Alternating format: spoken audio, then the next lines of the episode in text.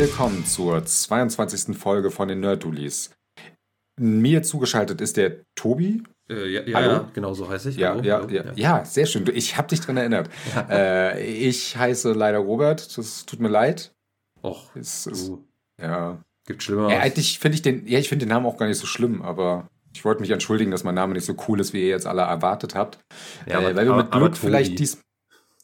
Ja, ja. Das ist nicht mein richtiger Ja, nee, den- Spitzname. Ja, das tut mir leid. Ja. Ja, siehst nee, eigentlich tut es mir jetzt nicht leid. Ja, Gut, ähm, warum auch? Das können wir jetzt so lange nicht rausbringen, weil mit Glück haben wir jetzt ein paar mehr Zuhörer. Wir werden ab dieser Folge wahrscheinlich bei YouTube auch zu hören sein. Äh, Boah, hört ihr die Party im Hintergrund?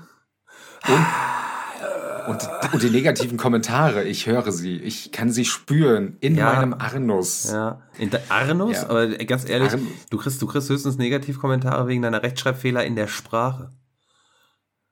Arnus. Rechtschreibfehler in der Sprache. Ja, seit wann ja schreibt ich man das mit weiß. R? Ich weiß auch nicht, wie ich darauf kam. Äh, vielleicht, weil ich es abgeleitet habe von Uranus. Nein, das macht auch keinen Sinn. Nee, überhaupt nicht. Boah, Aber ich, weißt du- driften. Ich, ja, ja. Äh, ich, ich finde, wenn, wenn du schon richtig Bock auf Hate hast, ich meine, wer hat das nicht? Äh, Twitter, Ja. Alter. Twitter. Ja, aber Twitter ist ja nur Hass. Ja, aber Da, da, da, da kannst du ja, keine News gucken oder so, sondern einfach nur hassen. ja, aber das ist doch, das, das willst du doch. Ja, ich weiß es noch nicht. Ich bin mir noch nicht sicher, weil Internethass manchmal ein bisschen langweilig ist. Manch- ich finde es aber auch gut, wie wir wirklich implizieren, dass wir einfach nur Hass kriegen. Äh, Ja, falls ihr euch fragt, warum wir heute so klingen, wie wir klingen, es ist relativ spät. Ich habe kein Bier, also bin ich auf Whisky umgestiegen. Oha. Ja, ich muss morgen früh arbeiten. Ich, ich ertrage das sonst nicht. Ähm, Ich muss morgen auch arbeiten. ja, ich weiß nicht, warum du dich nicht betrinkst. Kann ich nicht nachvollziehen. Ja, gut. Äh, ich habe nichts da. Das ist das Problem. Das kann mir nicht passieren. Tja. Ähm, ja, kommen wir mal direkt zu den News. Und zwar mal wieder Activision Blizzard. Ich finde schön, dass wir die letzten Folgen endlich wieder so ein äh, wöchentliches Update geben können. Diesen Monat ist leider nicht sehr, äh, diese Woche ist leider nicht so viel Relevantes passiert. Es sind weiterhin nur viele, viele Kommentare, die interessant waren. Angefangen von, jetzt muss ich mich zusammenreißen, Lulu Cheng Mesevery, der CCO von Activision Blizzard. Falls ihr wissen wollt, was ein CCO ist, geht auf einen anderen Podcast. Chief. Keine Ahnung. Äh, warte mal, da gibt's verschiedene, aber ich glaube, es ist der, obwohl der Chief Creative wird's nicht sein, weil Nee, das dafür. ist der Arschkriecher vom CEO. dann ist das, äh, dann weiß ich es auch nicht. Also es gibt ja immer verschiedene Officers, aber dann bin ich da echt überfragt gerade. Es- Ja, ja. Sucht euch einen, wirklich einen Podcast, der kompetent ist und sowas Chief sagen kann. Consulting, ja, oder guck mal Google nach, da wird's auch irgendwo stehen. Das wäre viel einfacher. Oh, das machen was? wir jetzt aber nicht, weil. Oh. Äh, ach, komm schon. CEO. Ich äh, erkläre nur schon mal kurz, dass er in einem längeren Twitter-Statement erklärt hat, dass Sony einfach kein Deal will. Das, äh, dieses ganze Dings, äh, Microsoft hat ja extrem viel angeboten mit Nvidia und mit Nintendo auch schon diese Deals, zehn Jahre Call of Duty gemacht. Und es gibt ja Gerüchte, dass es auch Deals gibt, die mehrere Spiele beinhalten könnten. Das äh, hat er nochmal gesagt, das will Sony auf keinen Fall. Ist jetzt nichts, was wir uns nicht schon dachten. Ich fand es aber deswegen interessant, weil es halt jemand ist von Activision Blizzard, der halt weiter oben ist und auch ein bisschen mehr davon mitkriegt, der auch viel mehr involviert ist, der soweit er es sagen kann und darf, einfach damit bestätigt, Sony wird da nie mitmachen mit diesen Deals. Die versuchen mit aller Gewalt diese ganze äh, Geschichte zu verhindern. Und jetzt darfst du uns sagen, was ein CCO ist. Also erstmal ähm, wollte ich dazu noch was sagen zu dem, was du gesagt hast. Nein, Äh, erst CCO. Also Sony wäre auch schön blöd, jetzt aktuell da einzulenken. Ähm, die werden dann erst einlenken, wenn der ganze Bums sowieso in der Tonne liegt. Ähm, weil sie dann keine andere Wahl haben, weil sie wahrscheinlich die einzigen sein werden, die nicht einlenken. Äh, und CCO ähm, habe ich verschiedene Angaben sogar, das ist das Lustige. Ähm, es ist immer ein Chief, so viel steht schon mal fest. Äh, ich habe es jetzt nicht genau geguckt. Also es gibt mehrere CCOs. Es könnte Chief Customer äh, Officer sein, Chief Commercial Officer äh, oder Chief Content Officer. Jetzt äh, müsste man sich wahrscheinlich ein bisschen reinlesen, was hier wahrscheinlich zustande käme, aber ich würde in dem Fall sogar Chief Commercial Officer sagen, was bei deinem Lulu Cheng dazu treffen könnte, weil das würde eher so die rechte Hand vom CEO, würde ich jetzt mal behaupten, von dem, was ich da ähm, rein interpretiere, würde das eher passen. Wie wäre es, wenn wir einfach unsere Zuhörer fragen? Ja, Bloß schreibt uns in die Kommentare ja. per E-Mail, per äh, Luftpost, Taubenbrief, Tauben, Hogwarts-Eule. Hogwarts-Eule, ähm, was Buschfunk. ist der Buschfunk? Ja, Rauchzeichen würden wir auch noch akzeptieren. Äh, was bedeutet CCO bei Lulu Cheng Mazavery? Ja. Wenn ich das richtig. Okay. Lulu ist ein toller Name. Du, der hat sich den auch nicht ausgesucht, ne? Das stimmt allerdings. Mm. Eine Sache gab es trotzdem noch dazu, bevor du jetzt versuchst, dazwischen zu reden. Hab ich nicht Ich versuche dich heute so oft äh, zu unterbrechen, wie ich nur kann. Schaffst du? Danke. ähm, es gab noch ein Statement, was äh, Sony in den Dokumenten der CMA gegenüber gesagt hat, was super, super dumm ist und wirklich zeigt, dass Sony mittlerweile verzweifelt sein muss. Und zwar, die haben gesagt, Microsoft könnte in einer Version dieses Spiels, die vielleicht auch später gepatcht wird, am Ende des letzten Levels vielleicht Fehler in der PlayStation-Version einbauen, die dazu führen, dass die PlayStation-Konsolen darunter leiden werden. Und Leute denken könnten, die Konsole kann es nicht. Sorry, das ist das Traurigste, was ich je gehört habe zu diesem Deal. Ich könnte nicht lauter mit den Augen rollen. Eieieiei. Mhm. Das habe ich also auch noch. Das, das, das, das ist mir neu. Also das, äh, also das ist an mir vorbeigegangen, aber das, äh, wow. mhm. Das ist wow. Das ist, das ist aber auch, muss man sagen, da, da steckt jemand dahinter, der hat Fantasie. Ja. Ähm, aber also die Verzweiflung ist auch nicht ganz unberechtigt, weil ähm, im Moment sieht es ja auch dazu, danach aus, dass die EU und äh, die CMA, also Großbritannien, ähm, doch zum, zur Zusage tendiert, jetzt gerade auch mit den Zugeständnissen und den Verträgen, äh, die an äh, gegenüber Nintendo und Nvidia geschlossen worden sind. Nvidia auch gerade, mhm. weil es sich da ja auch um den ähm, Cloud-Anbieter, also die, äh, wie, heißt das? Ähm, Streaming, Cloud Streaming, äh, GeForce Now meinst genau, du? Genau, GeForce Now, genau. Dafür haben sie ja quasi dann äh, die Content-Zusage äh, für weitere zehn Jahre gegeben vertraglich. Und das war ja auch noch so ein Knackpunkt, ähm, dass es hieß, dass Microsoft unter Umständen Monopol im Bereich Cloud Gaming haben könnte. Mhm. Äh, noch dazu ähm, hat auch Phil Spencer im Interview auch gesagt, ähm, dass es ihnen hauptsächlich eigentlich um die Platzierung im Mobile-Markt geht über King.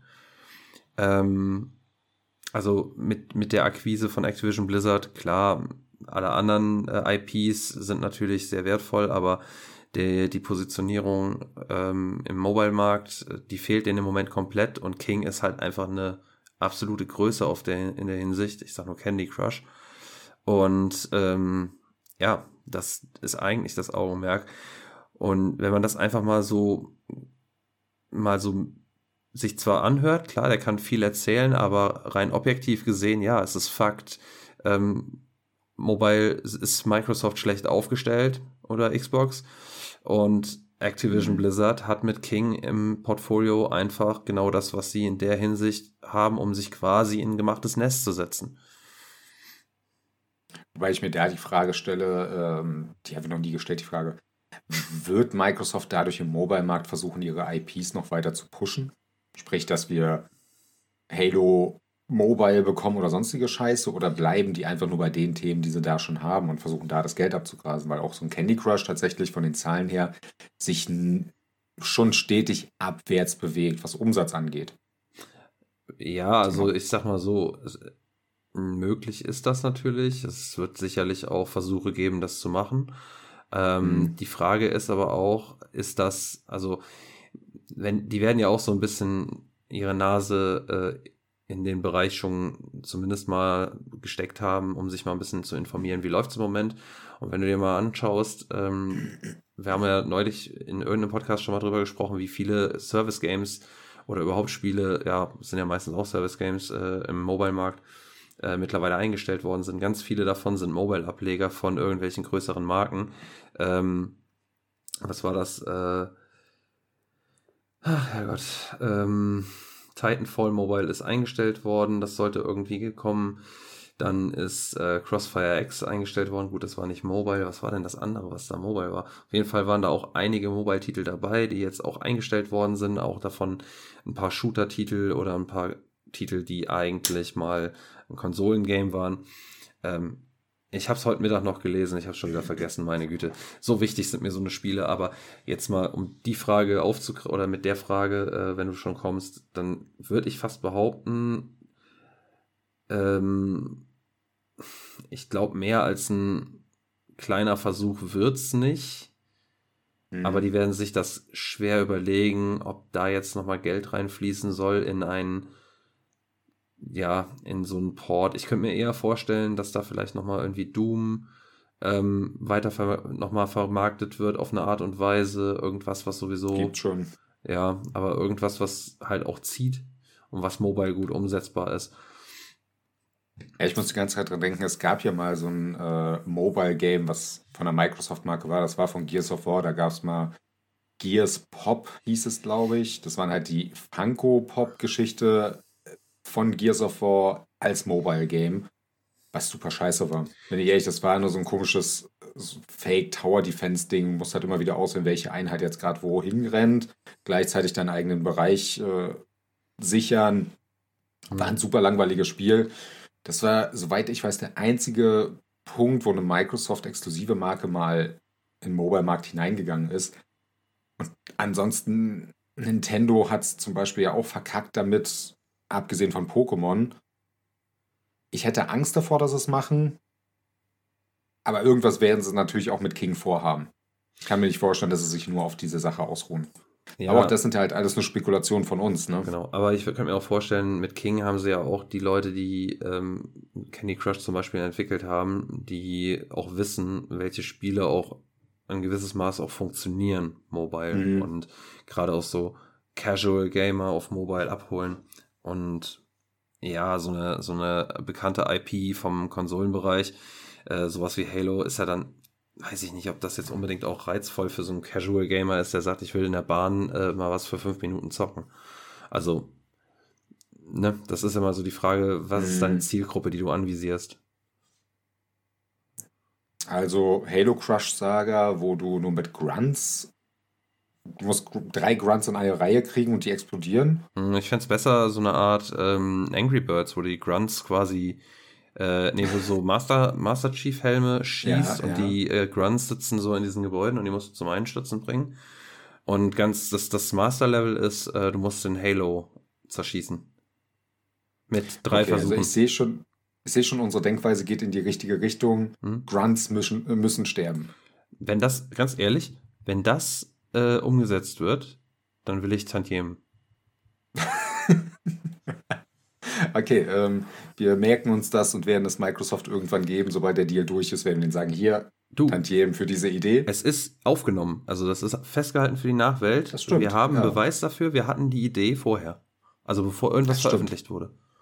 Wir haben es veröffentlicht. Ja, da, da, werden wir in Amerika vor Gericht gehen müssen, wenn das kommen wird. Oh, also, du glaub, glaub mir, wir hätten damit, glaube ich, wirklich gute Chancen.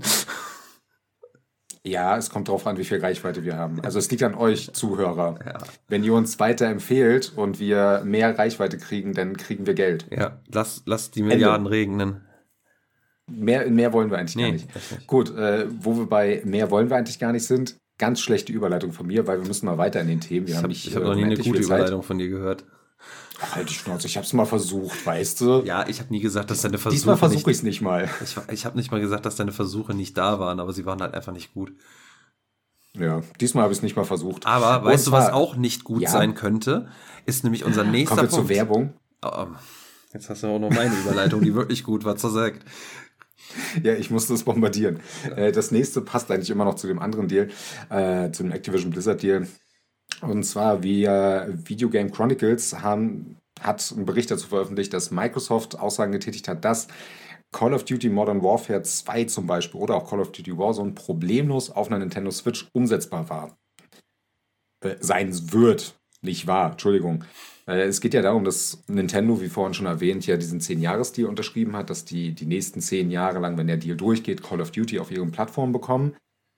Was ja jetzt, äh, es gibt kein Call of Duty auf der Nintendo Switch. Dementsprechend war die Aussage ja sehr äh, zwiegespalten im Internet und es gab auch viele Leute, die gesagt haben, na klar, dann muss es ja eine neue Hardware geben oder Cloud Gaming. Cloud Gaming wäre jetzt so das Relevanteste, was du nutzen könntest.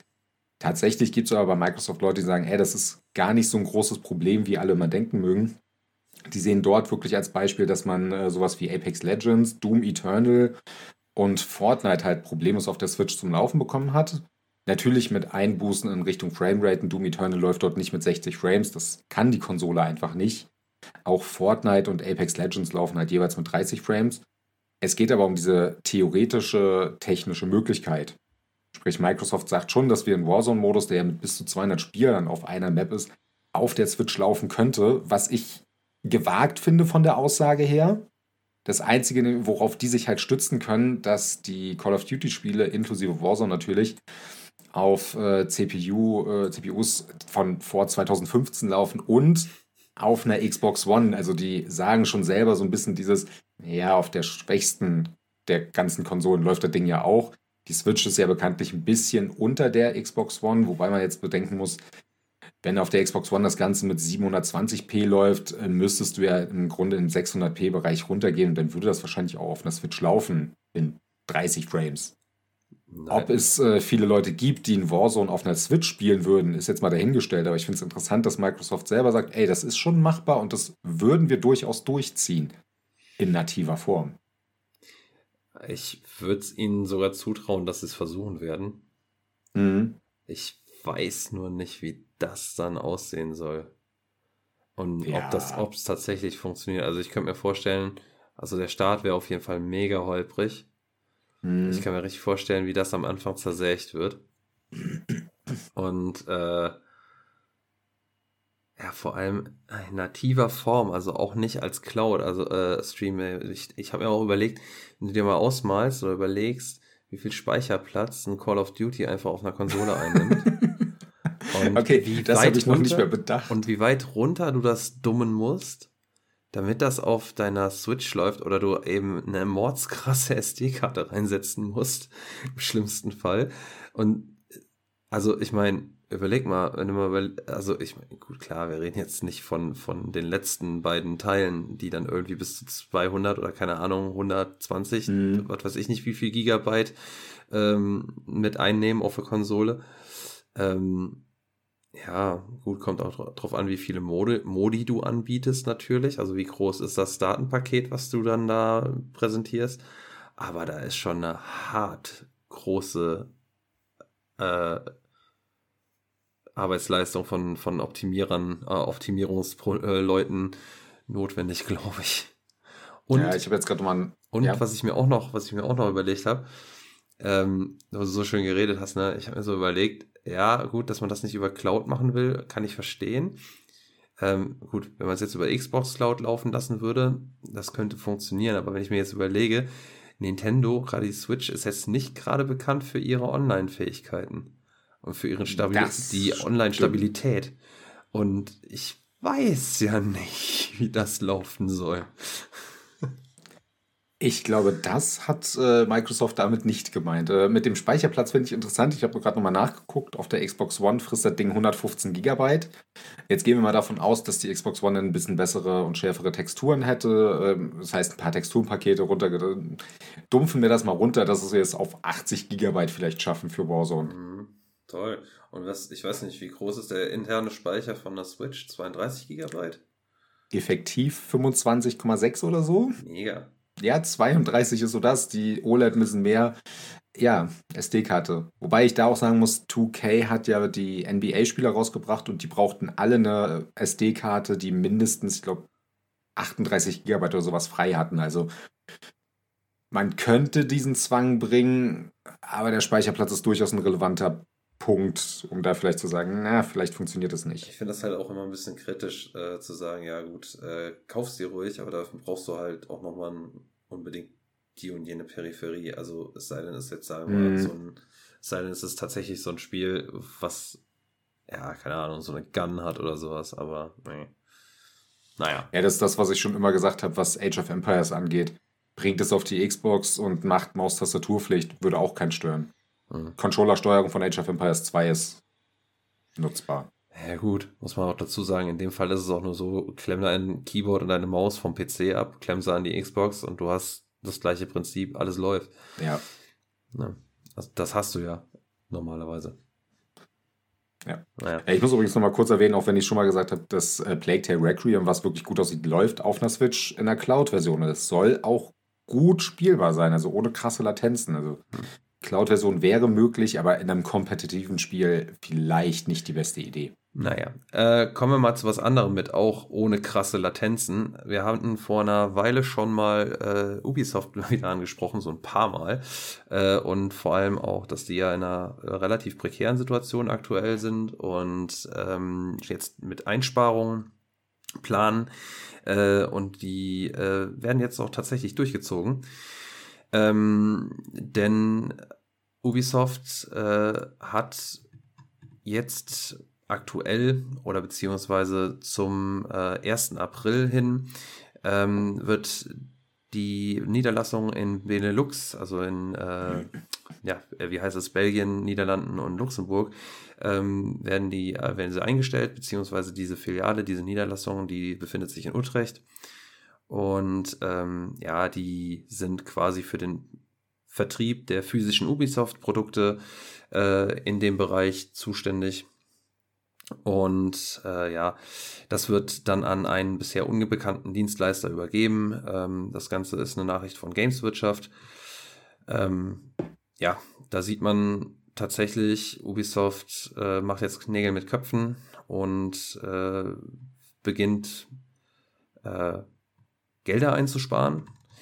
Ich bin mal gespannt, wie sich das weiterentwickelt, denn ähm, auch in Deutschland zum Beispiel wer könnten Arbeitsplätze betroffen sein, denn äh, Ubisoft ist tatsächlich, gerade was die Games-Industrie in Deutschland angeht, der größte Arbeitgeber. Ähm, Stand jetzt. Und äh, mit das Ganze auch mit äh, fünf Standorten, unter anderem in Mainz, Düsseldorf, Berlin. Ähm, und hat auch nochmal so ein Unterstudio, das sich Colibri Games äh, nennt. Das sitzt dann auch in Berlin. Ja, ähm, ich bin mal gespannt, wie lange es die dann noch tatsächlich hier gibt. Ich hoffe ehrlich gesagt, dass sie nicht zu viel davon in Deutschland äh, runterkürzen, was die Stellen angeht. Denn die haben ja über, Deutschland, über die deutschen Studios durchaus sehr erfolgreiche Spiele, die natürlich nicht weltweit krassen Erfolg einziehen und vorrangig in Deutschland so groß sind. Sowas wie die Siedler oder auch Arno. Aber es wäre sehr traurig, wenn sie da in Deutschland auch noch weitergehen. Und wir hatten das Thema schon ein paar Mal ich würde auch sagen, dass nicht die Mitarbeiter gerade das Problem sind und gerade die deutschen äh, Studios jetzt nicht. Ich weiß jetzt natürlich nicht, wie es bei dem äh, Studio, äh, diesem Benelux-Studio ist, was die vorher gemacht haben. Hast du da eine Info zu? Äh, hatte ich gesagt, also die haben den Vertrieb ähm, von physischen Spielen so. in, in, den Benelux, in der Benelux-Region, beziehungsweise äh, in den Niederlanden dann gemacht. Und ähm, ja, ich denke auch nicht, dass das also, was heißt, ich denke nicht. Es liegt halt so ein bisschen daran, ähm, weshalb ich da die Befürchtung habe, dass in Deutschland hauptsächlich ja Anno auch entwickelt wird und äh, ich meine eben auch die Siedler, wie du gesagt hast, wird ja zum mhm. Teil auch in Deutschland entwickelt. Das sind aber auch genau die Spiele, die dann eben nicht so große Zahlen abwerfen, wie jetzt so ein Assassin's Creed. Und äh, ja, unser lieber Üffes äh, hat ja gesagt, er will sich auf seine Mega-Brands konzentrieren. Und das ist bei Ubisoft ganz vorneweg Assassin's Creed. Dann kommt eine ganze, ganze Weile erstmal nix. Dann ähm, lass es noch Far Cry sein und dann ein paar Tom Clancy-Spiele. Hier namentlich wahrscheinlich Ghost Recon, auch wenn da die letzten beiden Spiele auch eine Flöte waren. Aber das ist das, worauf die sich konzentrieren wollen. Und äh, da werden, denke ich, auch noch ein paar Studios, äh, ja, ähm, auch Deutsche wahrscheinlich äh, irgendwann nicht mehr nicht mehr die ja, nicht die Relevanz genug haben, äh, dass die erhalten bleiben, weil das kostet auch nur Geld. Ähm, ja, natürlich. Auch deren, auch deren Produktion jetzt an Content und äh, ich sag mal so, die entscheidenden Studios, würde ich mal echt sagen, sind halt, wie gesagt, die, die Studios, die die Mega-Brands bauen und im Moment noch Montpellier höchstwahrscheinlich, wenn ich mich jetzt gerade nicht vertue, ist das das Studio, was äh, aktuell äh, noch und immer noch und schon seit Ewigkeiten an Beyond Good and Evil 2 arbeitet. Äh, interessant ist auch noch das Studio, das an Skull Bones arbeitet, weil das müssen sie faktisch fertig machen und sollten da auch noch Content nachliefern, damit das Spiel auch möglichst genug Geld wieder reinspielt in die Kassen. Mm, und das, denke ich mal, werden die, die Studios sein, die priorisiert werden, weil die müssen laufen. Mhm. Ja, ich bin gespannt. Mhm. Also, ich glaube, viel hängt jetzt von dem kommenden Jahr ab, was ja laut Ubisoft zumindest sehr viele Titel haben soll. Momentan weiß ich, glaube ich, von drei, die bestätigt sind. Ne, vier. Skull and Bones haben wir, Assassin's Creed Mirage, The Crew Motorsport. Irgendwas der Art. Und die haben noch ein Trackmania in der Mache, Hm. was aber, glaube ich, auch nur ein Free-to-Play-Ding diesmal wird. Oder nicht? Ach, ich habe bei Trackmania den äh, Faden verloren, wo was noch läuft. Weil groß sind diese Titel nicht. Ja, das ist halt das Problem, ne? Also, das ist auch so das Problem. Zum Beispiel, ich hätte jetzt gar nicht gewusst, dass Trackmania eine Ubisoft-Marke ist. ne? Also, was heißt Mhm. das Problem? Das ist jetzt auch kein Problem ähm, per se. Aber ähm, ist dann halt auch noch die Frage, ob Trackmania noch so viel zieht. Das läuft ja jetzt auch schon seit Ewigkeiten. Ähm, Mhm. Weiß ich nicht.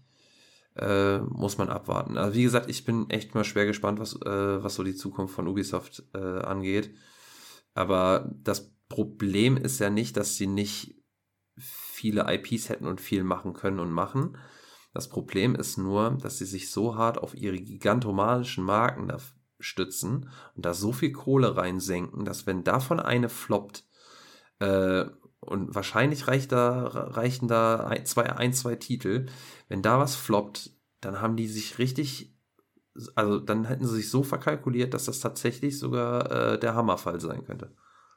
Mhm. Also Ja. schätze ich zumindest, also ist jetzt nur eine, ist jetzt wirklich nur eine, äh, eine absolute, ähm, äh, absolute Laieneinschätzung tatsächlich, weil ich stecke in den Zahlen nicht drin, woher soll ich es wissen? Aber ähm, so wie das dargestellt ist und so träge wie auch im Moment, äh, vor allem auch wie verzweifelt teilweise ja auch ähm, die Spiele an sich wirken, ähm, sieht das für mich halt so aus. Ich finde es momentan viel bedenklicher, dass man, dass sehr vieles so halbwegs unterm Radar läuft oder so verzweifelt schlecht äh, in der PR läuft. Mhm.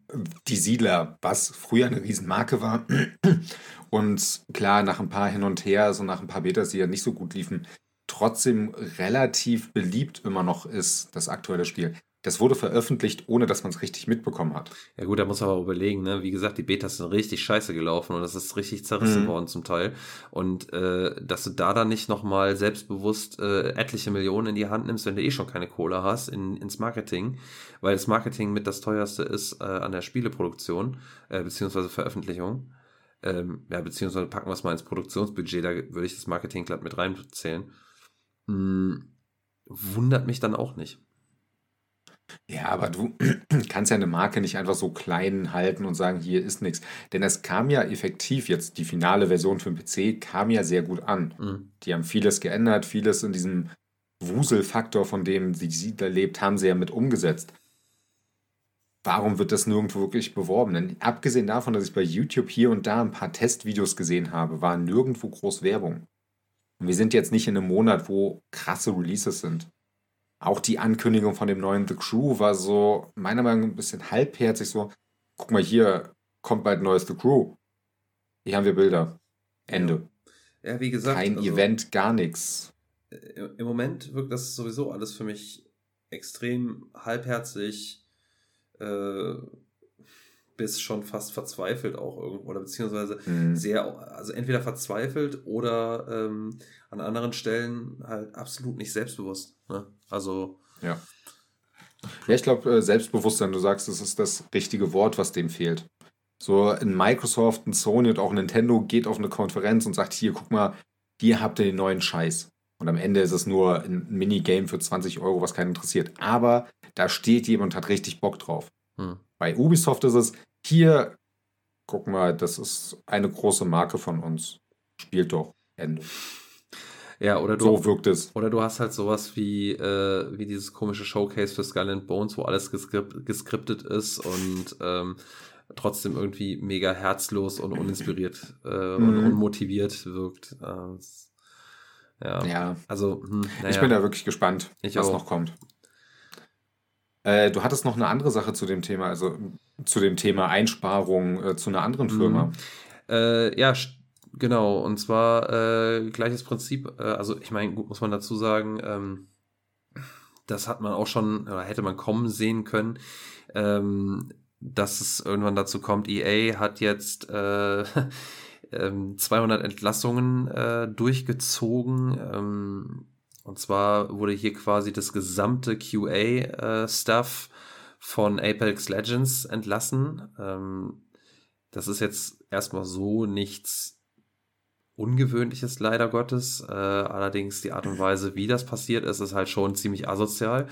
Ein anderes mhm. Wort fällt mir dafür nicht ein, weil äh, die sind um 8 Uhr morgens oder keine Ahnung, auf jeden Fall schön gesammelt ähm, zu einem äh, Call ähm, via Zoom eingeladen worden. Äh, also ein unscheduled man mandatory meeting, also ein äh, nicht vorher angekündigtes, aber äh, verpflichtetes, verpflichtendes äh, Meeting. Und ähm, ja, da haben sie dann äh, gesagt bekommen, ja, schönen guten Tag, ihr seid übrigens alle entlassen. Und ich finde, das ist ähm, asozial ist schon sehr nett ausgedrückt. Und ich muss jetzt dazu sagen, ich weiß jetzt nicht genau, ob da jetzt, also so genau habe ich mich da nicht reingelesen. Wen das interessiert, gerne auf Kotaku äh, könnt ihr euch da genauer reinlesen ähm, inwiefern die vielleicht noch weiter bezahlt werden für einen gewissen Zeitraum. Ich könnte mir allerdings vorstellen, dass das nicht der Fall ist, ähm, weil gerade äh, QA-Tester äh, leider Gottes ganz häufig dann doch die unterste Schublade markieren im, mhm. im Development Cycle und ähm, da ganz gerne mal auch entsprechend behandelt werden. Ja, trotzdem ist das keine Art und Weise, Leute einfach so vor die Tür zu setzen und wirft natürlich auch hier wieder ein entsprechendes Licht auf EA als Arbeitgeber. Ja, gut, jetzt muss man aber auch dazu sagen, Apex Legends, äh, genau das ist übrigens das Spiel Apex äh, Legends Mobile, meine ich, ist auch eingestellt worden. Mhm. Ähm, und ja, ich glaube, also das habe ich mir halt heute noch so überlegt, ich glaube, was man da so ein bisschen sieht, ist halt tatsächlich, dass jetzt die Pandemie ähm, Auswirkungen. Also die Pandemie hat ja unfassbar positive Auswirkungen eigentlich gehabt auf die Gaming-Szene. Ähm, die Leute sind zu Hause sitzen geblieben, mussten zu Hause sitzen bleiben und was haben sie gemacht? Sie haben gezockt und dementsprechend sind die Zahlen und die, ähm, die Umsätze natürlich gestiegen wie Hölle. Ähm, da wurden neue Projekte durchgewunken und Leute eingestellt, weil man es einfach brauchte und auch bezahlen konnte und jetzt eben ähm, nimmt das alles ein bisschen ab. Die Zahlen gehen merklich zurück. Es werden etliche Service Games wieder eingestellt, weil eben Spielerzahlen zurückgehen und entsprechend werden dann halt auch ähm, Leute in der Entwicklung äh, weniger gebraucht.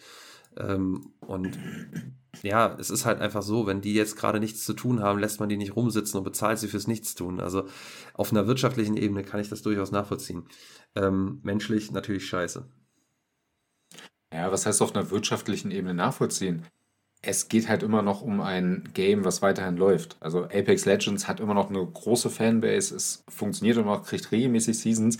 Ich bekomme aber durch den Kollegen auch immer wieder mit, dass es oft relativ viele Fehler zu den äh, Updates und Patches gibt, wo ich mir dann wirklich die Frage stelle, da Leute vom QA rausschmeißen? Also es geht ja nicht darum, dass die ausgetauscht werden, weil das wäre noch ein anderer Punkt. Aber die komplett rausschmeißen ist dann vielleicht nicht die beste Idee. Das behebt nicht diese Fehler, die ihr da gesehen habt in diesem Team. Ja. Ich weiß nicht, was die Intention von EA dabei war. Aber das, ja. glaube ich, kann keiner beantworten. Ja, doch, EA ist wahrscheinlich. Und ich kann mir vorstellen, äh, oder die, die, äh, äh, hier die Shareholder, äh, und da wird die, die Antwort wird Geld sein, ne? Einsparungen. Mhm. Äh, es wird ja immer mit der äh, derzeitigen Wirtschaftslage argumentiert und Einsparungen hier, Einsparungen da. Ähm, und dass man die Einsparungen, das, das ist halt auch das ja. Problem, das hast, hast du halt leider auch in vielen Entwicklern, bei vielen Entwicklern, dass die Einsparungen bei den QA-Testern gemacht werden, äh, wo man dann wahrscheinlich davon ausgeht, ja, ähm, unsere Entwickler können selber QA testen, wenn sie das entwickeln. Ähm, vollkommen weltfremd meiner Meinung nach, weil es ist so, die Fehler schleichen sich aus einem gewissen Grund ein, weil irgendwann wirst du betriebsblind. Du entwickelst äh, sowieso, du hast so viele Entwickler, weil jeder an einem kleinen Teil des Games arbeitet und nicht das Große und Ganze sieht.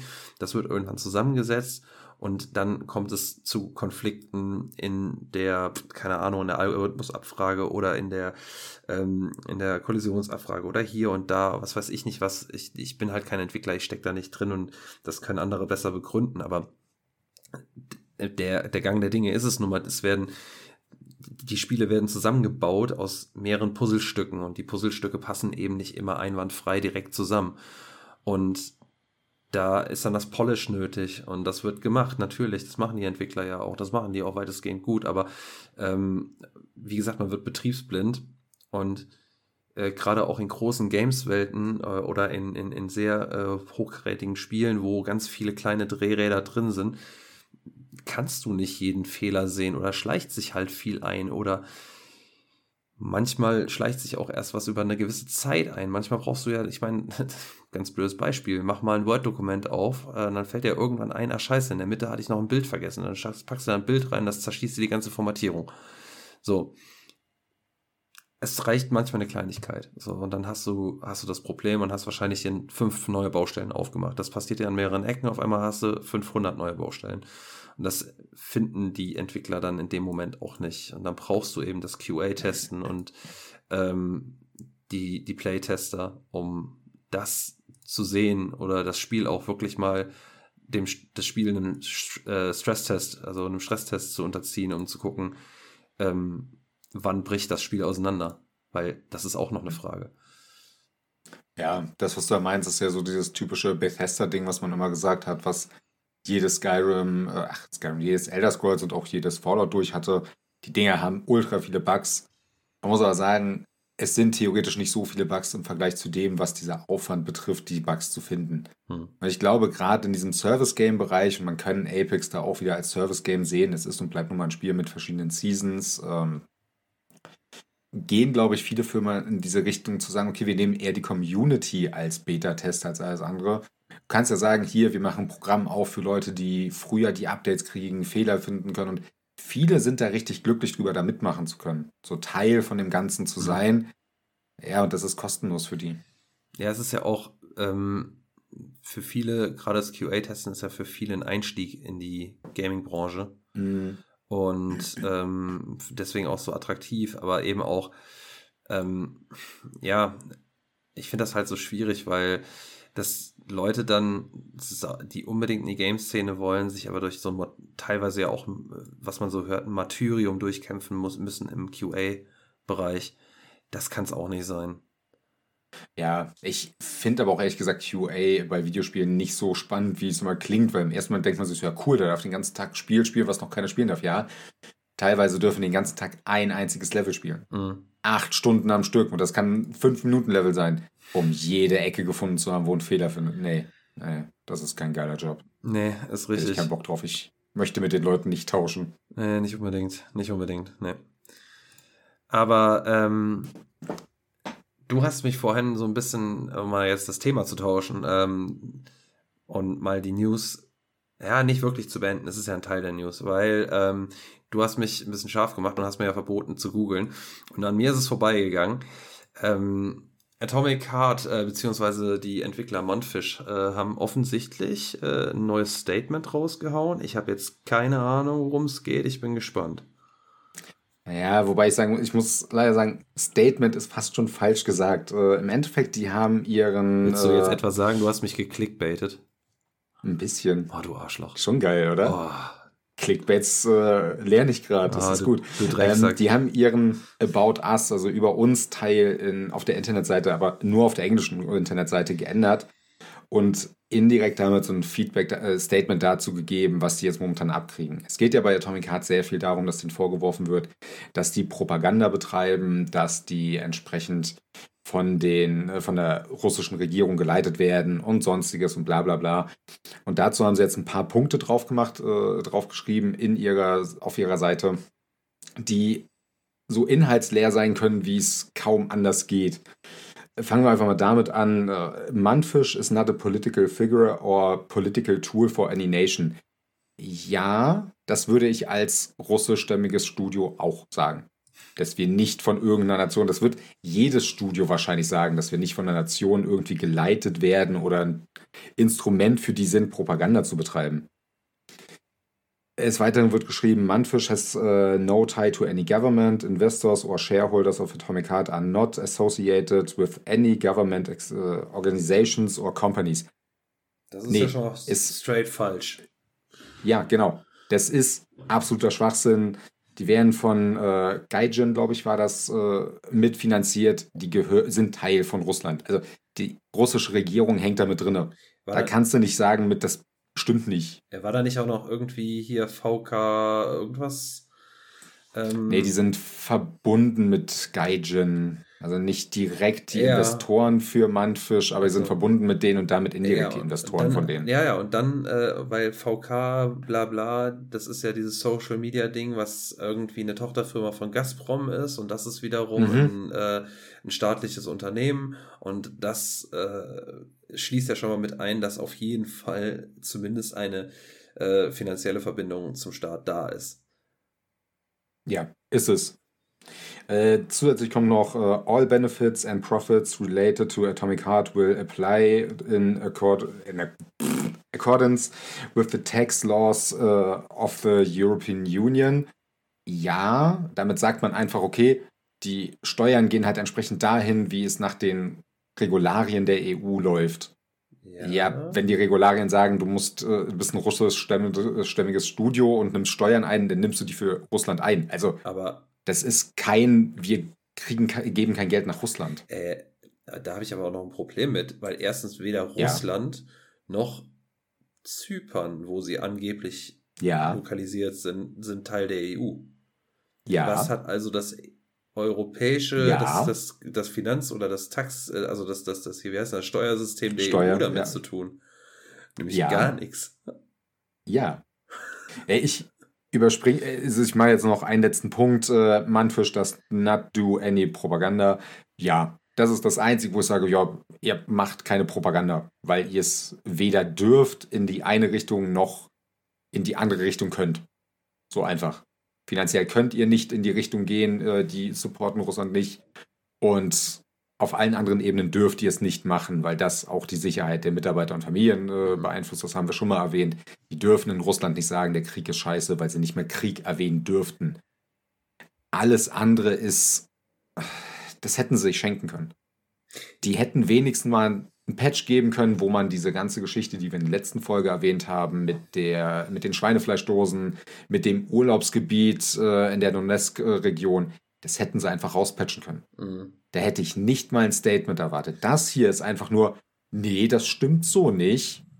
Ja, nee, aber äh, mehr nicht. Ich habe sogar neulich nochmal, gut, okay, ich habe es jetzt selber nicht mehr gefact-checkt, aber ähm, im GameStar-Podcast oder sowas haben sie das auch nochmal diskutiert. Gerade diese Schweinefleischdosen, ohne jetzt jemanden in Schutz nehmen, mhm. Schutz nehmen zu wollen.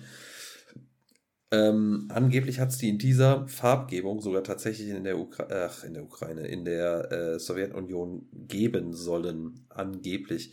Aber das äh, mit ganz viel Vorsicht. Wie gesagt, ich habe es nicht selber gefact-checkt. Ähm, aber naja, trotzdem finde ich, äh, ich meine, so viel künstlerische Freiheit habe ich, äh, da ein bisschen Feingefühl ranzulegen und zu sagen, okay, aber in unserer alternativen Zeitlinie hat unsere Schweinefleischdose vielleicht nicht unbedingt die Nationalflagge äh, oder Nationalfarben der Ukraine. Hm. Ja, wir haben es im letzten Podcast schon mal gesagt, ja. die, die ganzen Sachen, die Andeutungen sind minimal unglücklich, maximal politisch das Dümmste, was du aktuell machen dürftest in Zeiten ja. von einem Krieg. Ganz einfach. Ja. Ich glaube, viel mehr würde ich da auch nicht drüber verlieren. Wir geben dem Spiel sehr viel äh, Plattform, ja, auch wenn es das Spiel spielerisch ja. einfach nicht verdient hat. Nee, ist richtig. Nichts anderes. Ähm, genau, was aber auch ein bisschen blöd ist, äh, um die Überleitung dann zur nächsten News zu machen, die aber auch ganz schnell abgehandelt ist. Äh, für alle diejenigen unter euch, die noch ähm, im, äh, sag mal, äh, ich habe ja auch noch eine, aber die noch nur auf eine PS4 oder eine Xbox One angewiesen sind. Für euch verschiebt sich, falls ihr euch für interessiert, Hogwarts Legacy nochmal ein bisschen. Ähm, Robert, was ist jetzt das neue Datum? Das hast du sicherlich im Kopf. Oder aufgeschrieben? Äh, 5.5. Ja, sollte eigentlich kommen am im April jetzt? 4.4. ja, ich habe mir Notizen gemacht, wie du merkst. Oh, das war. Ich jetzt, jetzt hören meine Notizen übrigens auf, also hör auf, Fragen zu stellen. Robert, was hast du heute gegessen? Erwischt. So. Ähm, Hey, ich hätte das aufzählen können, ich müsste nur kurz überlegen. Nee, komm, hör auf, wir sind jetzt schon ziemlich spät dran und äh, dann, das, das äh, kriegen wir heute nicht mehr unter, bis du fertig bist mit Aufzählen. Äh, gehen wir doch lieber zu zuletzt gezockt, da ist nicht ganz so viel, das kriegen wir aufgezählt.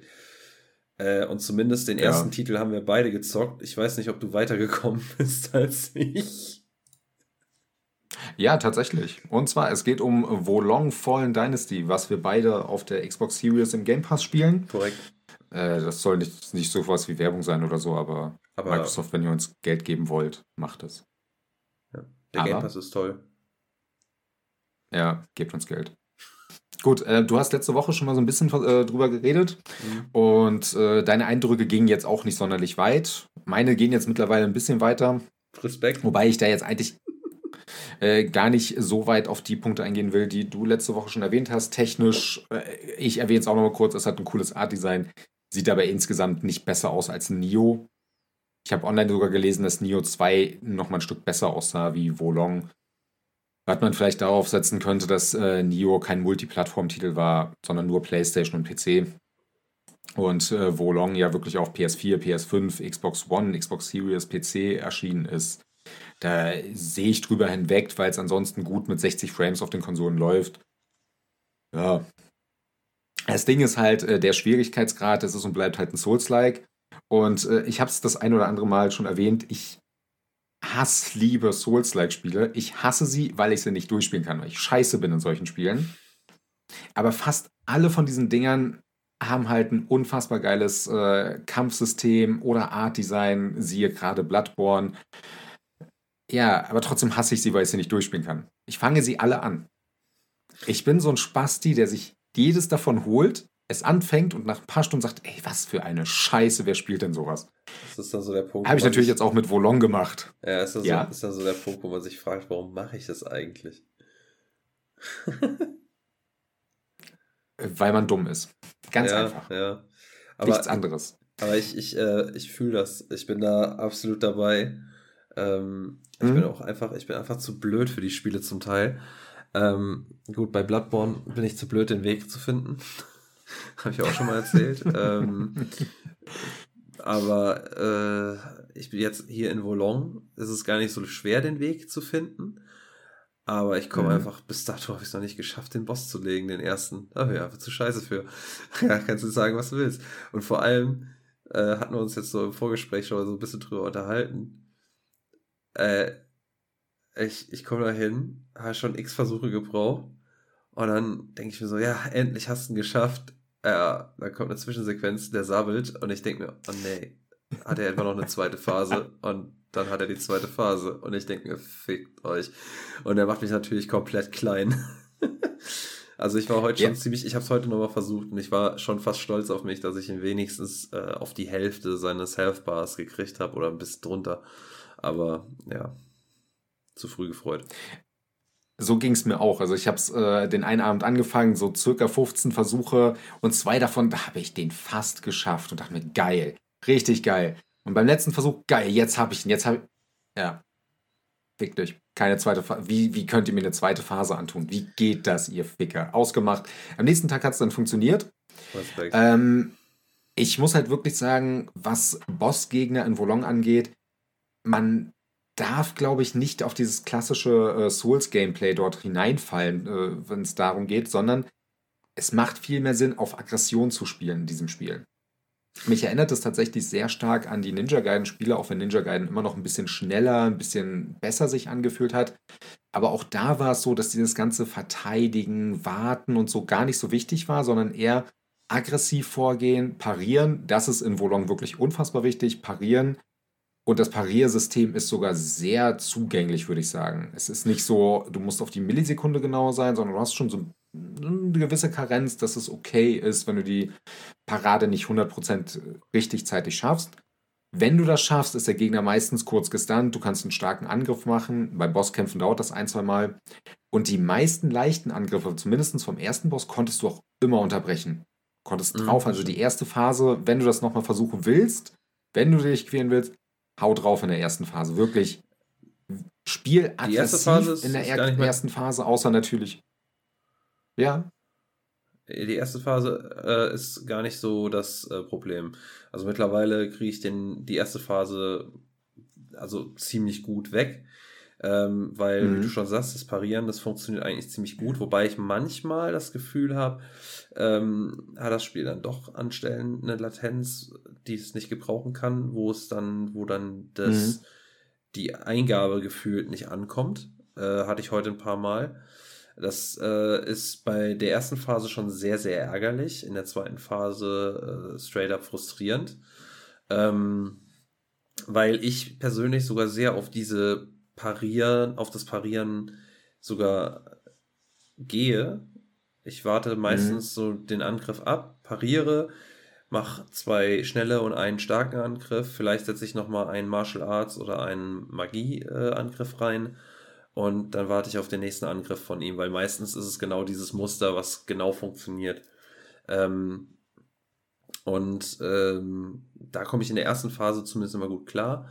In der zweiten Phase ist ja das Angriffsmuster ein bisschen alterniert. Ähm, da habe ich immer so das Problem, gerade mit dieser, dieser Ground Attack, die ja dann in deine Richtung schießt. Mhm. Weil wenn du die dann blockst, das muss man auch wissen, blocken und parieren sind zwei Paar Schuhe. Das Blocken, ja. ähm, da bewegt sie sich halt nicht. Äh, also ich habe natürlich wieder eine Frau als Charakter ähm, mir erstellt. Ähm, da bewegt sie sich halt nicht, blockiert, blockt halt mit dem Schwert den Angriff, kassiert aber dadurch immer ein bisschen Schaden. Beim Parieren kassierst du keinen Schaden und bist, bringst dich selber natürlich äh, in eine Pos gute äh, Konterposition und kannst auch direkt kontern meistens.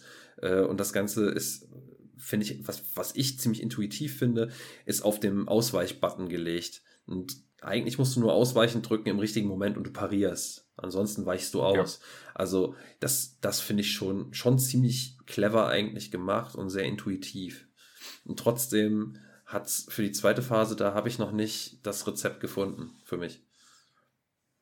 Äh, du hast ja auch gerade gesagt, du hast die zweite Phase auch schon zweimal so circa zur Hälfte geschafft, ne? Nee, nee, einmal zur Hälfte, aber ich bin schon mehrfach drin gewesen. Ich weiß nur manchmal ja. auch gar nicht, wie weit ich den runtergesäbelt habe. Vielleicht habe ich es auch schon mal viel weiter geschafft und äh, bin kurz vorher irgendwie doch verreckt, aus, weil ich irgendwas Blödes gemacht habe. Ja. Ja, wäre es zweimal gewesen, wäre das Folgen jetzt schöner gewesen, weil du musst nicht komplett down machen. Ja, so, dann ich das letzte Viertel der ist vorbei. Uh, okay, dann habe ich noch nicht so weit runter gehabt. ja. Ähm, ich kann es aber verstehen, diese Ground Attack, die lässt sich auch ganz schlecht nur, äh, also parieren kannst du sowieso nicht. Ausweichen ist ganz schwer, Doch. du musst theoretisch blocken. Parieren. Lässt sich kannst, parieren? Okay. Ich meine, ja, ich habe heute per Zufall, habe ich es einmal hingekriegt, die zu parieren. Aber das ist sackenschwer, weil mhm. äh, die halt länger, äh, der ist so, also ich die zweite Phase finde ich generell ein bisschen schwieriger zu parieren. Aber das Problem habe ich auch in der ersten Phase, wenn der zum Beispiel so eine Charge Attack macht. Also wenn der rot glüht, dann weißt du, okay, jetzt kommt eine Attacke, die kannst du nicht blocken. Also der, der macht dich weg sonst. Die musst du parieren. Die musst du parieren. Und äh, wenn der, also die sind ultimativ leicht zu parieren, meiner Meinung nach, wenn der direkt an dir dran steht. Wenn der aber auf dich zuhält, mhm. finde ich, ist es schwieriger zu parieren. Weil dann kommt auch nochmal, er hält auf dich zu und dann holt er aus und das gibt, finde ich, ein ganz komisches Momentum, um den richtigen Zeitpunkt abzukriegen. Und in der zweiten Phase ist er ganz, äh, ganz, weil er ja auch diesen langen Arm hat und so, oder diesen Schwanz, was auch immer das ist, Tentakel, ähm, ist er ja, versucht er immer ein bisschen auf Distanz zu gehen und hat immer so ein bisschen anderes Momentum, finde ich. Also das finde ich schwieriger zu timen. Falls du verstehst, was ich meine. Ja, da ist wirklich das Timing äh, das verstehe ich auch tatsächlich. Ja. Dieses Timing bei diesem Ansturm und auch mit seinen Tentakelarmen ist so ein bisschen schwieriger, aber nicht unmöglich. Also ich habe da jetzt nicht unendlich viele Versuche mhm. gebraucht, würde aber grob schätzen, so ein bisschen über 20 war es schon. Witzigerweise im Vergleich zu allen anderen Souls-like bin ich nicht ausgerastet. Ich bin recht relaxed geblieben und wenn es mir zu viele Versuche waren, das galt dann auch, als ich ihn besiegt habe und die nächsten Gegner kamen, bin ich halt zu einem anderen Spiel geswitcht, alles cool, weil am Ende will ich mhm. dabei immer noch so ein bisschen entspannen. Das heißt, das Spiel ist wahrscheinlich so ein äh, Zwei-Jahres-Projekt, bis ich das mal durch habe. Was mich aber wirklich an Wolong reizt, ist das unfassbar befriedigende Kampfsystem.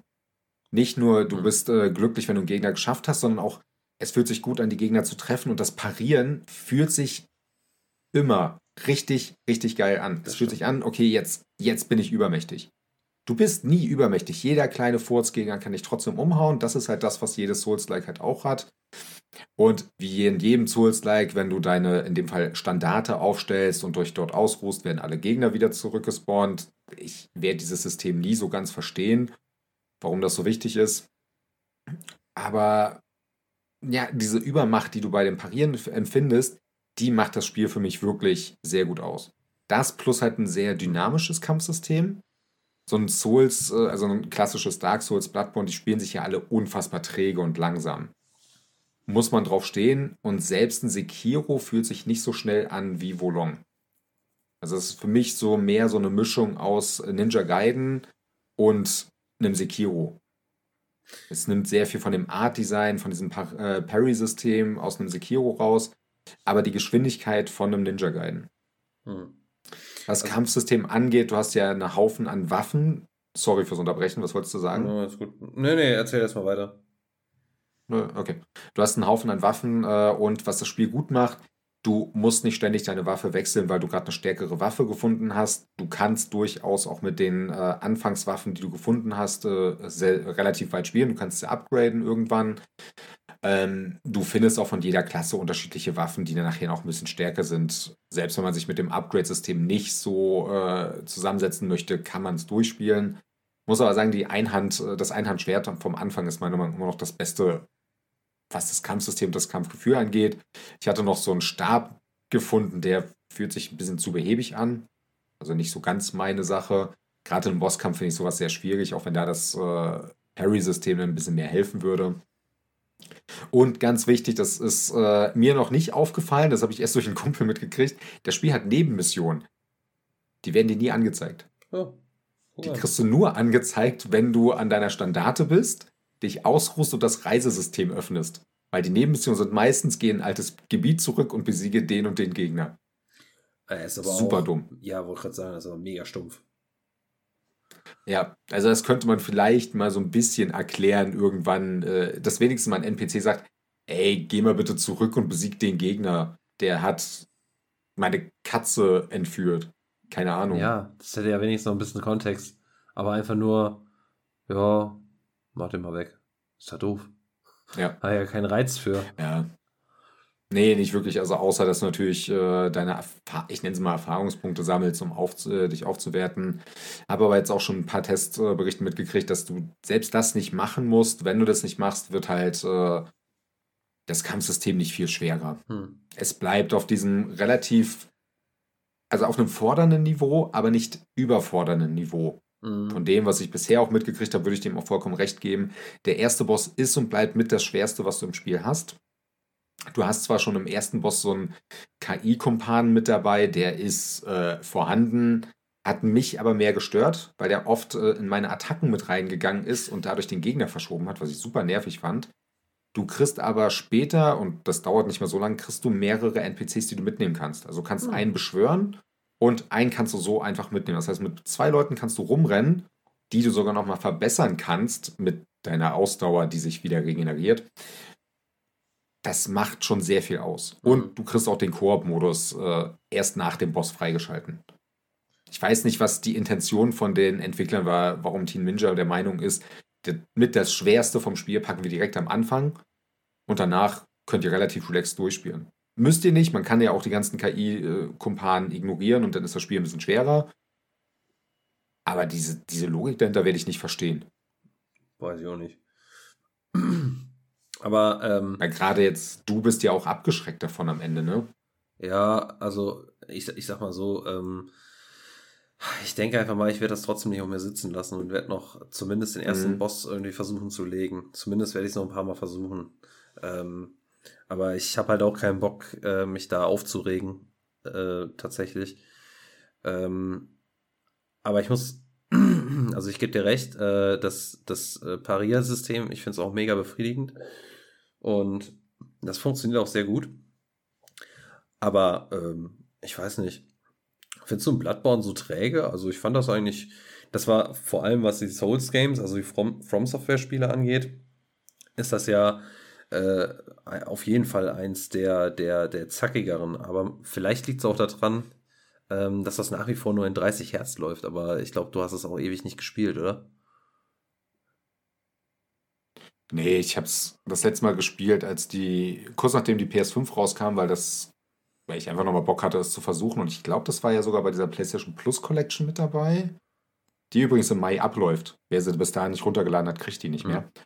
Mhm. Ähm, ja. Hab's nochmal gestartet und gemerkt, nee, es ist mir zu träge insgesamt vom Kampfsystem. Hm.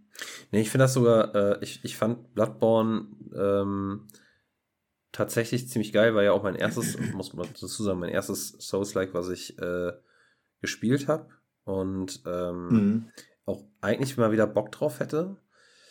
Ähm, danach halt dann Elden Ring. Also im Grunde genommen habe ich Bloodborne mir deswegen geholt, weil mich Elden Ring so sehr interessiert hat, dass ich gesagt habe, komm, ich, ich will mhm. aber nicht, ich, ich will mal gucken, ist, Blood, äh, also ist, ist das überhaupt was für mich? Und Bloodborne war zu dem Zeitpunkt halt, ich habe es mir physisch geholt für, ein, keine Ahnung, was habe ich bezahlt? 10, 15 Euro. Ähm, ja, und ich fand es ziemlich geil einfach. Auch das Setting ziemlich cool und ähm, das, das Kampfsystem und ähm, ähm, vor allem das Trefferfeedback, bei, das haben ja alle äh, From Software Souls-Likes, ja. ist überragend, finde ich. Also der, der Sounddesign da ist der Hammer. Ähm, ja, und dann halt noch ähm, das Dodgen, das funktioniert eigentlich ziemlich gut. Also Bloodborne, wenn, wenn man sonst keine From Software Spiele mag, aber äh, also in, in die Richtung, aber Bloodborne finde ich ist tatsächlich macht macht das Ganze, macht die Formel ein bisschen frischer. Witzigerweise von den ganzen so also wirklich From Software Souls Spielen war Sekiro das, womit ich am besten klarkam, weil ich mit diesem schnelleren äh, Kampfsystem, was mehr auf Parieren setzt, eigentlich am meisten warm werde. Hm.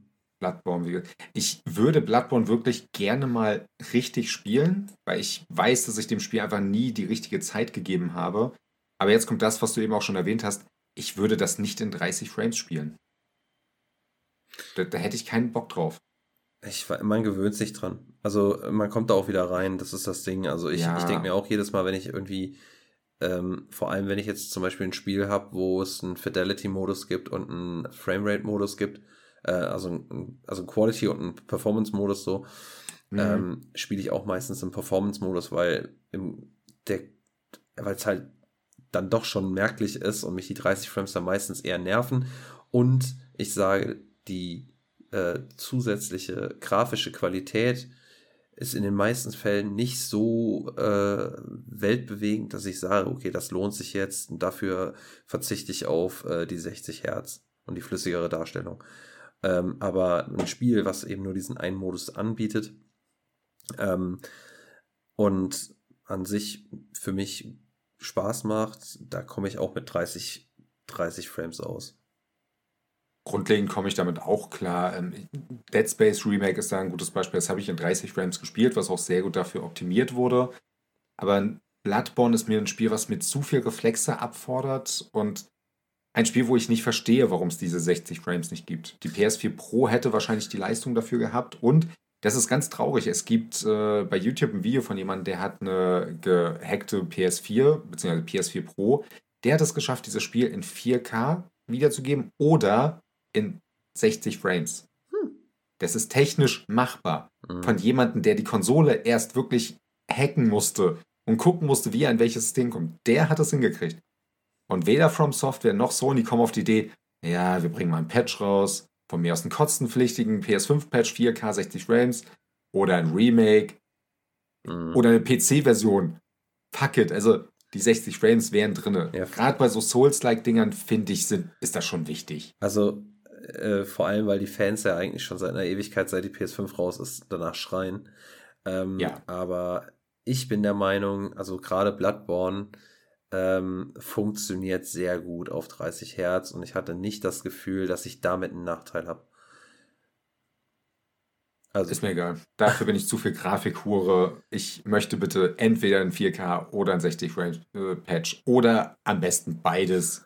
so schwer kann das nicht sein, verfickte Scheiße. Ich weiß nicht, woran es liegt. Na gut. Wo wir, wo wir aber bei alten Spielen, die komisch laufen sind, äh, kommen wir zu deinem, deinen Spielen, die du die letzten Zeit gespielt hast. Das hast du ja auf Instagram und äh, mittlerweile jo. auf Facebook.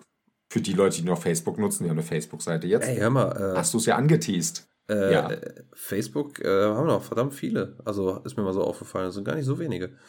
Ähm, und äh, ja, äh, genau, meine Hausaufgabe, meine selbst auferlegte, ja. äh, die God of War äh, Saga vor den Reboots ab 2018 äh, nochmal zu spielen. Das heißt, die Spiele, die ich jetzt zu Hause habe dafür, sind die God of War Collection auf der PS3. Das ist äh, also die Collection Volume 1, muss, muss man ja korrekterweise sagen. Das sind die Teile 1 und 2. God of War Ascension und äh, God of War 3. Äh, und die habe ich tatsächlich ähm, nach Gang gespielt, nicht ganz chronologisch, also nicht ganz storymäßig chronologisch richtig äh, und auch nicht erscheinungsmäßig chronologisch richtig, aber egal. Ähm, ähm, ja, also ich, ich weiß gar nicht, ich glaube, habe ich letztes Mal schon was zugesagt? Ich glaube ja. Weil gerade die. Ja, den ersten Teil hattest du schon dein Recap gemacht und den ja, zweiten angefangen zu dem Zeitpunkt. Genau, genau. Und äh, ja, also ich muss sagen, ich einerseits bereue ich es und andererseits bereue ich es nicht. Ähm, was ich was, was ich gut finde und was, was für mich auch wichtig war, also das Wichtigste, äh, einfach tatsächlich mal so den, den Background und äh, so die, die Story von Kratos äh, vor äh, den Reboots einfach mal wieder, also überhaupt mal selber zu erleben, weil Teil 1, 2 und Ascension habe ich zum Beispiel noch nie gespielt gehabt. Das einzige Spiel ähm, von God of War war der dritte Teil, den ich äh, auf der PS3 damals gespielt habe, jetzt auf der PS4, das Remaster. Und also rein spielerisch und äh, funktionstechnisch muss ich sagen, also die Spiele spielen sich ah, wirklich gut. Also äh, gerade ähm, 1 und 2 äh, sind remastered worden von Bluepoint und die wissen einfach, wie Remaster gehen. Die haben danach ja auch äh, Shadow of the Colossus und ähm, äh, Demon's Souls für die PS5 remastered und äh, sind mittlerweile ja auch PlayStation First Party, also, also mit äh, eingekauft worden und machen tatsächlich wirklich solide Arbeit, äh, auch da. Ähm, ich glaube, ich habe es da auch schon erwähnt, was mir da aufgefallen ist, gerade im ersten Teil, ist, dass man da äh, sehr krass noch Grafikabstufungen sieht innerhalb sogar des, des Spiels selber. In der Gameplay-Grafik gibt es irgendwie so gefühlt zwei Qualitäten manchmal der Assets äh, in den, in den, in den äh, Cutscenes und Zwischensequenzen, teilweise glaube ich so drei Grafikabstufungen von richtig beschissen zu richtig gut. Und ähm, ja, das geht ein bisschen zu sehr ins Detail, wenn ich da jetzt noch drauf gehe und ein paar äh, Dinger äh, da explizit raus ähm, rauspicke. Äh, ich schreibe tatsächlich gerade so einen Artikel, wo ich noch überlege, wo ich den veröffentliche. Ähm, da kann man das ein bisschen detaillierter vielleicht rausschreiben, wobei ich dazu sagen muss, das ist auch nur mein grober Erfahrungsbericht. Ähm, kein, keine Review, weil wozu soll ich ein Spiel reviewen, was schon x Jahre alt ist und schon etliche Reviews hat. Allerseits habe ich dann doch nochmal gesagt, und da bleibe ich dabei, ich verstehe bis heute nicht, oder ich verstehe jetzt, nachdem ich es gespielt habe, bei keinem der Spiele die krass hohen Wertungen, die es damals eingeheimst hat. Ähm, wahrscheinlich liegt es daran, dass ich es halt auch einfach jetzt spiele mit dem, was ich gewohnt bin was heute Standard ist und was vor allem heute verpönt ist, nämlich zum Beispiel Quicktime-Events. Da habe ich das letzte Mal schon drüber gemeckert. Buh. Ja, und äh, das Ding ist halt, die, diese vier Spiele, die sind vom Gameplay nahezu identisch mit vielleicht kleinen Tweaks und ganz kleinen Quality of Life Verbesserungen. Ähm, die größten Unterschiede sind tatsächlich in der Grafik, die kann man feststellen. Das ist natürlich logisch. 1 und 2 von der PS2-Ära ähm, sehen bei weitem nicht so gut aus wie Ascension und 3. Und dann ist äh, Ascension auch nochmal ähm, ja, ein bisschen älter, äh, ein bisschen jünger, zum Beispiel auch als der dritte Teil. Äh, der ist 2013 erschienen, der dritte Teil 2010. Wobei das Remaster auf der PS4 halt auch wirklich gut aussehen. Also grafisch sehen die beiden Spiele wirklich richtig gut aus. Für, ne, also im Vergleich.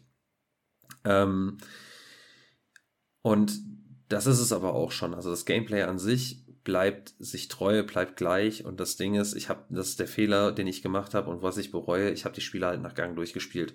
Und das ist dieses Hack and Slay Gameplay. Du hast halt zwei Angriffsbutton, schwerer und ein leichter Angriff. Du kannst ein bisschen Kombos machen und viele, viele, viele QTEs, die teilweise echt scheiße sind und nerven wie die Hölle.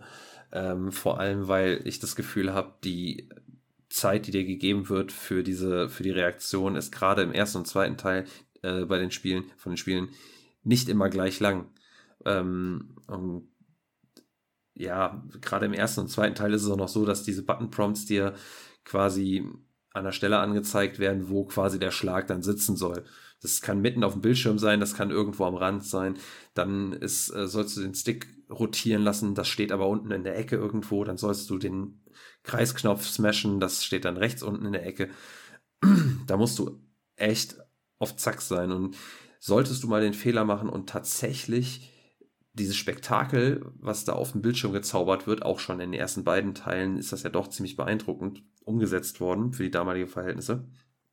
Solltest du den Fehler machen, verpasst du sowas ganz schnell und dann bist du im schlimmsten Fall auch, je nachdem, was für ein Kampf das ist, bist du tot.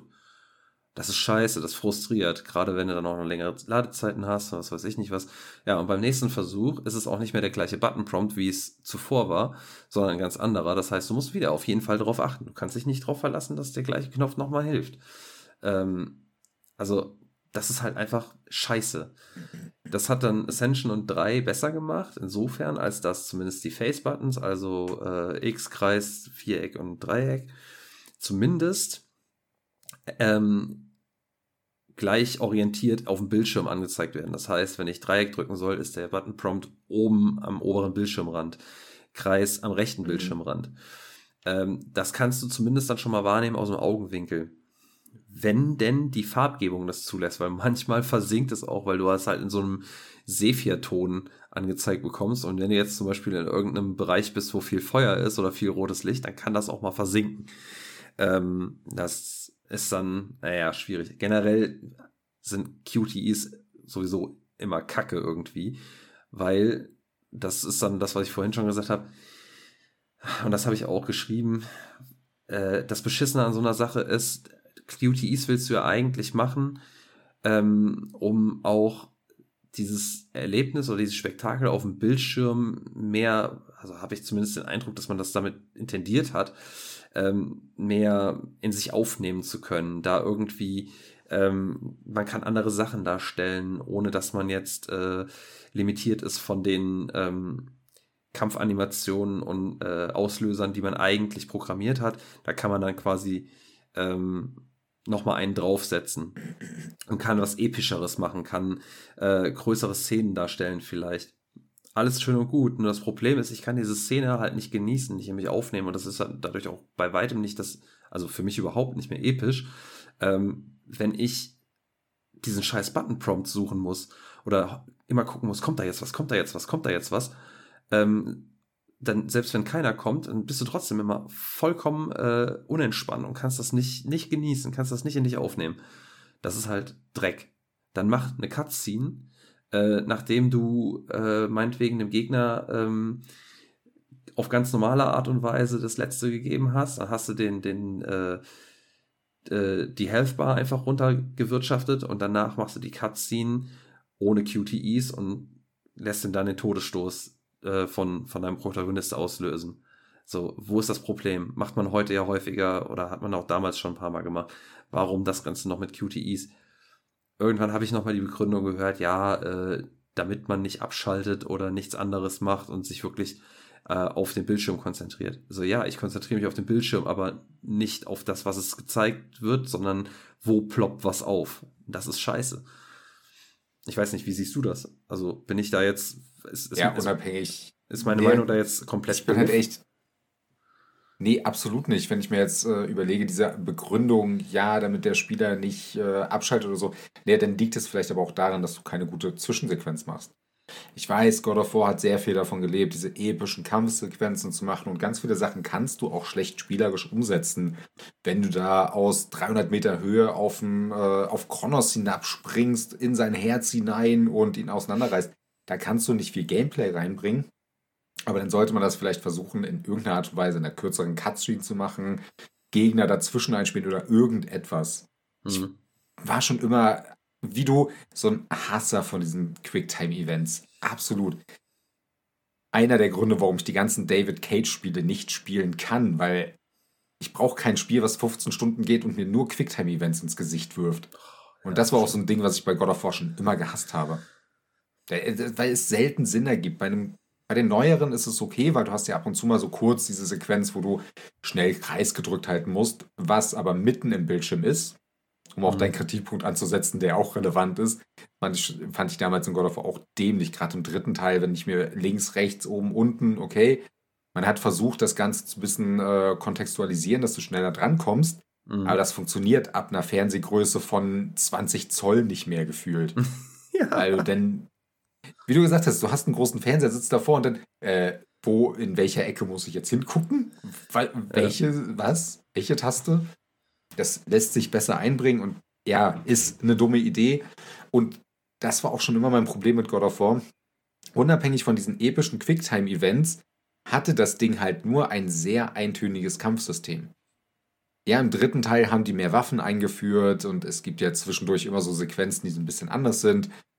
Aber das hat es mir nie gerettet. Ich, God of War 3 musste ich mich wirklich durchquälen, um die Geschichte damals durchzukriegen. Den zweiten habe ich nie komplett gespielt. Den ersten habe ich noch auf der PS2 gespielt, weswegen mir das, glaube ich, da nie so negativ in Erinnerung geblieben ist, aber auch nicht so positiv. Also jetzt nicht so, dass ich sage, oh krass, God of War 1, das war das Maß aller Dinge auf der PS2 damals. Aber gerade beim dritten Teil, der fühlte sich so gestreckt an nachher, weil die ganzen kleinen Gegner sind langweilig. Du prügelst auf Tasten rum und es gibt kein gutes Blockensystem oder irgendwas. Es ist nur, hau drauf, wie in einem Dynasty Warriors. Mhm. Du prügelst auf eine Taste und wartest, bis der Kampf vorbei ist, vielleicht ein Quicktime-Event kommt. Ja. Ja. Ja, vor Wir haben es beim letzten Mal schon mal gesagt, ein Remake von allen drei Teilen, aber im spielerischen Design vom neueren God of War, das wäre cool. Ich glaube, das wäre ja richtig geil, ja, auf jeden Fall. Aber das ist halt dann, da muss es wirklich remaken. Das muss ja von Grund auf mhm. neu aufbauen. Tatsächlich. Absolut. Das, das kannst du so nicht machen. Weil das äh, ist ja auch so eine Sache. Also ich, ähm, ich habe jetzt auch für meinen, meinen Bericht dann nochmal ein bisschen geguckt. Also ich fand es faszinierend, dass vor allem auch der erste Teil, der hat ja auch volle Punktzahlen äh, abgesandt des Todes zum Teil. Also wirklich mehrere, ne? Also mhm. nicht nur eins, zwei, sondern einige Outlets haben dem volle Punktzahl gegeben.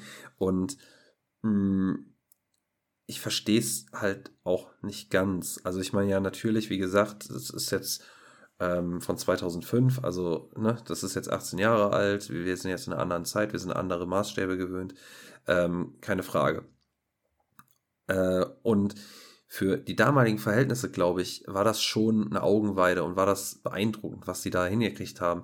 Warum haben sie es hingekriegt? Weil sie ganz, ganz viel natürlich diese statische Kamera hatten, ähm, weit rausgezoomt, mhm. konnten große Vistas zeigen ähm, oder haben halt bei anderen Stellen, wo es äh, vielleicht aufwendiger war, sind sie näher rangezoomt. Also das war ja so eine, ich sag mal, eine dynamische Totale, die immer da war ähm, mit ab und zu mal Kameraschwenk. Äh, also es war ja auch dadurch sehr cineastisch dann. Ähm, die Darstellung war schon gut, ne? Das Gameplay, aber wie du schon sagst, ist eigentlich extrem stumpf.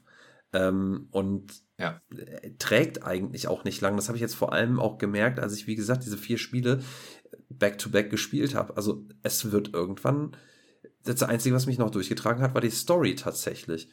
Weil die Stories, die sind interessant, die sind auch jetzt nichts nix, ähm, nix Weltbewegendes, ne? aber sind interessant. Ähm, das Ganze auch mal dann zu sehen. Aber ich tatsächlich war es dann so ähm, bei Ascension schon eher, wo ich mir gedacht habe, so, okay, ich fühle mich gerade, als würde ich arbeiten müssen. Ähm, das, mhm. das, das war nicht mehr wirklich spaßig.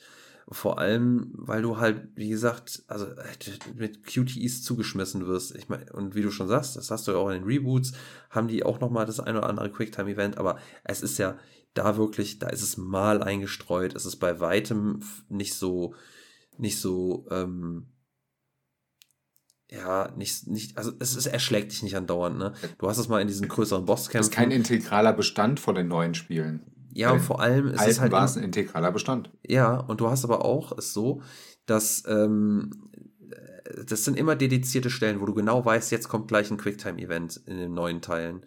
Und äh, in, bei, wie ich schon gesagt habe, bei diesen ganzen ähm, äh, Zwischensequenzen, vor allem wenn du sie nicht schon mal gesehen hast, also klar, wenn du das zum mehrfachen Teil des häufigeren schon gespielt hast, weißt du, okay, da kommt jetzt ein Quicktime-Event. Aber dann sind es halt auch immer bei den alten Spielen immer andere Prompts, so dass du immer gucken musst, scheiße, was kommt da jetzt. Bei God of War, bei den neuen Teilen, weißt du, okay, hier kommt jetzt, äh, weißt du, an welcher Stelle im Kampf ein QTE kommt und es ist immer der gleiche Prompt, meine ich. Ich meine, es ist immer der gleiche Prompt. Und äh, da kannst du dich drauf einstellen, dann ist wirklich das Timing wichtig. So. Und das finde ich ist in Ordnung, das ist fair, das, da kann man irgendwie, da kann man mit arbeiten. Ähm, und dann weiß man auch irgendwann, also dann, dann, das, das nimmt man dann auch wahr und man kann auch dem Geschehen auf dem Bildschirm folgen. Das, das konnte ich, wie gesagt, bei den alten Teilen nicht. So, und mhm. ja, wie gesagt, ähm, das, das, das Gameplay trägt sich unfassbar schnell ab. Also spätestens nach dem zweiten Teil habe ich schon gesagt, als der zweite Teil dachte ich boah, was ein Glück. Und ich habe auch den zweiten Teil, ab dem zweiten Teil auf leicht durchgespielt, weil ich auch einfach keinen Bock hatte, mir da, mich da länger dran aufzuhalten als notwendig. Ne? Weil vor allem auch dann, wie du schon, was du auch schon gesagt hast, ähm, irgendwann wird es langweilig. Du wirst ja mit Gegnern zugeschmissen, das ist einfach nur Kanonenfutter. Du hackst halt immer gleich drauf rum. Ähm, Blocken taugt eigentlich auch nichts, weil meistens habe ich die Blocktaste gedrückt, um dann damit wieder Angriffe zu generieren, weil da hast du eine andere, ähm, hast du quasi einen, auch einen anderen Angriffmodus, der einfach stärker ist. Den habe ich immer genutzt. Dadurch hast du aber auch nichts mehr geblockt. So, ja, und meistens hat es eh nichts gebracht, äh, beziehungsweise hast du eh nicht so viel Schaden genommen, selbst im normalen Modus nicht. Ähm, so what? Ja, und ich habe relativ häufig einfach das Gefühl gehabt, ja, alles klar, hier werde ich jetzt mit Gegnern zugeschmissen, damit das Spiel gestreckt wird. Ähm, ja, also ja. spätestens ab dem zweiten Teil war das nichts Innovatives mehr. Tatsächlich. Das, das war es meiner Meinung nach schon im ersten kaum. Ja, gut, ich, ich weiß es halt nicht, ähm, ja, wie, wie viele Spiele es der Art dann schon gab. Ich glaube aber tatsächlich so, das Gameplay an sich ist es nicht, aber wie gesagt, eher die Inszenierung weil die Inszenierung ist halt mhm. wirklich gut, wie die Story erzählt wird, ist wirklich gut. Ähm, das kann man nicht sagen. Die, die Sprecher sind vom ersten Teil an top. Ähm, die, also die englische Sprachausgabe ist der Hammer. Ähm, da, da gibt's nichts zu sagen. Das, äh, das sind, finde ich, die, die qualitativ, die, die Qualitätsmerkmale äh, von äh, dieser Spiele. Und ähm, ja, sonst Vielleicht noch ab, äh, ab dem dritten Teil und Ascension noch, wo man dann schon merkt, so das Art Design, das äh, vor allem Ascension, da ähm, merkst du ja, wie sich das, also merkt man auch, wie sich das Art Design so dahin entwickelt, zu dem Punkt, wo wir heute sind. Äh, oder entwickelt hat. Mhm. Ähm, in den, gerade in, den, in, in dem Design der Bauwerke, die es da zum Teil gibt. Das, das ist schon cool. Das tatsächlich, aber ja, was man vielleicht auch noch sagen kann, um nochmal tatsächlich auch auf einer positiven Note äh, abzuschließen, was auch wirklich ein positiver Punkt ist, sind die Umgebungsrätsel. Die sind zum Teil wirklich knackig, gut versteckt und da muss man teilweise echt ein bisschen um die Ecke denken. Das war wirklich teilweise echt gut äh, mit Umgebungsrätsel meinst du relevant für die Story oder sind das einfach nur Nebensachen, um nee, irgendeinen Scheiß freizuschalten? Nee, tatsächlich auch, um weiterzukommen. Ah, okay. Äh, eine Frage habe ich noch zu Ascension. Hat das eigentlich storymäßig groß was beizutragen zu der gesamten Lore? Äh.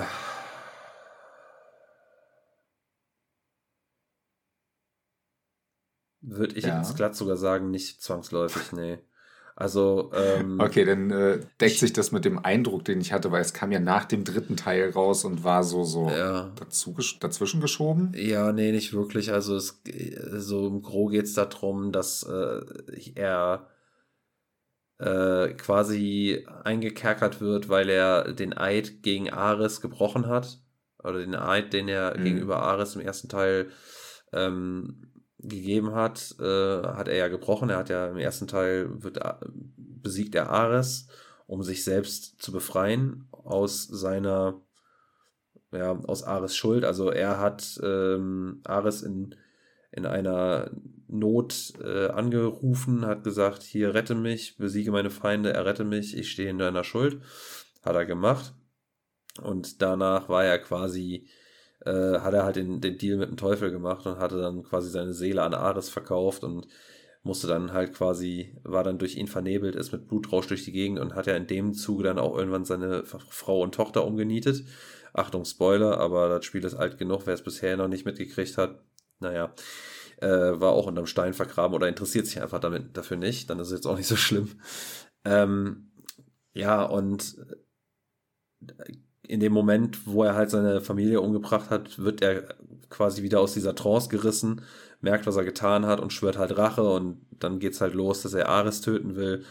Und mit diesem, mit dieser Aktion hat er quasi diesen Eid gebrochen und äh, für Eidbrecher gibt's halt eine Strafe, die müssen quasi auf ewig, oh Gott, ich weiß gar nicht mehr, wie der, wie der Bums heißt. Äh, es ist halt, ich glaube, ein Titan, der irgendwie der erste Eidbrecher war und der ist irgendwie als zu einem Knast umgemodelt worden von den Furien. Die Furien äh, sind quasi die Wächter von Eiden sozusagen und die bestrafen das, wenn man Eide bricht. Mhm. Und dementsprechend geht's dann halt darum, dass er die Furien besiegt, auf dass er da ausbrechen kann und seine, äh, seine Verfolgung der olympischen Götter äh, weiterführen kann, beziehungsweise ähm, ich meine auch, ich weiß nicht, ist er da schon. Oh, da warte mal, ist das. Oh, ich frage mich jetzt gerade so ein bisschen, ob das noch, äh, ob das storymäßig nicht nach dem zweiten Teil sogar angesiedelt sein müsste, weil er war ja nach dem ersten Teil, ist er dann ja selber zum Kriegsgott befördert worden, sage ich jetzt mal. Äh, und hat am Ende ja seine Kräfte verloren. Oh, ich kriege den Kanon nicht mehr ganz zusammen. Also, aber ja, also so ganz hundertprozentig wichtig ist das eigentlich nicht. Also ich habe gerade mal nachgeguckt, äh, God of War Ascension spielt anscheinend vor allem. Das kann nicht sein. So, die Seite ist ein bisschen. Ich meine, ich meine Ach, Chains Bits. of Olympus und Ghost of Sparta oder sowas. Das sind irgendwie Pre Pre Prequel, also wirkliche Prequels. Irgendwie, wo man dann auch noch äh, erfährt, dass äh, Kratos auch einen, Bruder hat, der entführt worden ist und dann irgendwie deswegen sich ja auch diese Tattoos hat machen lassen. Ähm, oder so. Und äh, ich meine, Asc- Ascension ist, keine ist kein absolutes Prequel vor dem ersten Teil. Das, äh, das, das kann nicht hinkommen. Äh, ich bin jetzt gerade auf äh, deanofgeek.com und dort steht auch God of War Ascension als allererste Spiel vom, von der reinen Saga her. Das, Von der äh, Grundthematik her, von der Handlung. äh, da, Danach kommt Chains of Olympus. Daran kann ich mich noch erinnern, dass das eine Vorgeschichte war. Und dann halt das normale God of War. Das äh, ergibt aber wirklich keinen Sinn. Das, Ja, das ich glaube, Ascension hat damals schon keinen richtigen Sinn erge äh, ergeben, aber. Ja, nee, aber Ascension. Ich schicke dir nachher mal den Link zu der Seite, mal, dann kannst du mal. drüber lesen. Äh, Weil das jetzt zu umfangreich ist, um das nebenbei hier reinzupacken. nee, ist richtig. Nee, Ähm, wir sollten uns zusammenfassen zu God of War. Spiel's nicht. jein, also das Ding ist halt, spielst, wenn dich die Story dahinter wirklich interessiert, aber nicht, weil das Gameplay dich Mhm. reizt. Also klar, dann meinetwegen auch, wenn, vielleicht, wenn man so ein richtiger oh, Hack and Slash ist, das geilste, was es gibt, dann hau rein, gerne, aber ähm, dann mach dich, wie gesagt, auf die QTEs gefasst. Aber äh, aus heutiger Sicht Pflicht ist es äh, pflichtmäßig, äh, um, um irgendwie meine, also ich habe meine Pflicht damit getan, dass ich meine, meine, ähm, wie sage ich, meine Geschichtsstunde quasi gehalten, äh, bekommen habe. Äh, wenn einem da nicht so viel dran liegt, ähm, dann reicht es auch, die Story nachzulesen oder vielleicht ein Let's Play zu gucken. Ähm, aber die eigene Erfahrung, wenn man nicht wirklich das Bock drauf hat, dann ist es das nicht wert. Und vor allem, sagen wir so, wenn man es unbedingt machen möchte, dann spiel aber nicht alle Teile hintereinander weg, weil dann wird es auf jeden Fall langweilig und nervig.